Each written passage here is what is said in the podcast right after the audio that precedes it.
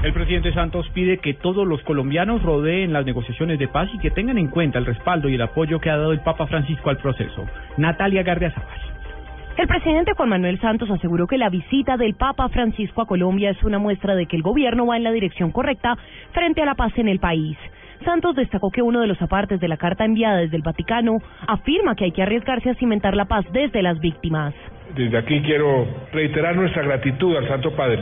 Gracias por sus oraciones y por invitarnos a trabajar juntos, todo el país, ojalá todo el país, por la reconciliación.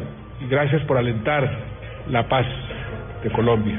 La paz, las víctimas y el apoyo del Papa deben unirnos a todos los colombianos en vez de estimular las divisiones. El mandatario aseguró además que la paz no es olvido y que el derecho a la verdad es uno de los más sagrados de las víctimas.